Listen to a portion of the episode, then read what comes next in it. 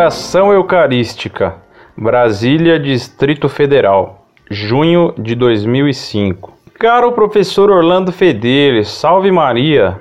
Muito obrigado pela resposta sobre o general Franco. Gostaria que o senhor publicasse no site os esclarecimentos que o senhor me deu sobre a oração da Santa Missa, que diz: Tomai todos e bebei. Este é o cálice do meu sangue, o sangue da nova e eterna aliança, que será derramado por vós e por todos para a remissão dos pecados.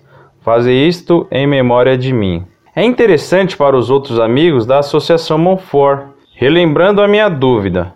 No Evangelho de São Mateus, nosso Senhor Jesus Cristo fala: derramado por muitos homens. No Evangelho de São Marcos, nosso Senhor Jesus Cristo fala: derramado por muitos. No Evangelho de São Lucas, nosso Senhor Jesus Cristo fala: derramado por vós. E no Evangelho de São João, nosso Senhor Jesus Cristo não fala essa oração. Na Santa Missa diz por todos, diferente dos evangelhos. Por que mudou? Quando? Foi após o segundo concílio? E quem mudou? Obrigado. PS. Eu já li o livro do grande Aspierre Klosterman.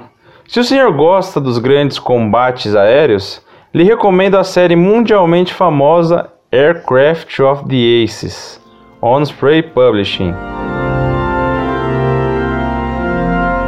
Muito prezado, salve Maria. Farei com gosto o que você me pede, publicando uma explicação sobre as palavras da consagração. O texto da consagração mudou na nova missa de Paulo VI, feita em 1969 por Monsenhor Bonini, inclusive com a ajuda de seis pastores protestantes. O texto atual, como lhe expliquei, não leva em conta a redenção subjetiva. Deve-se distinguir redenção objetiva e redenção subjetiva. Objetivamente, os méritos infinitos de Jesus Cristo são suficientes para salvar todos os homens, qualquer que seja o número deles, pois que o infinito é mais do que qualquer número. Subjetivamente, porém, muitos homens se recusam a aproveitar esses méritos infinitos de Cristo, ou porque não aceitam o batismo, ou porque, mesmo batizados, recusam a fé, ou porque vivem e morrem em pecados sem se arrependerem. É em razão dessa recusa pessoal, subjetiva, que nem todos se salvam.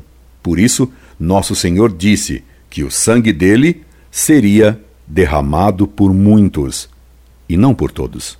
Um grande abraço, amigo. Incorde Jesus Semper, Orlando Fedeli.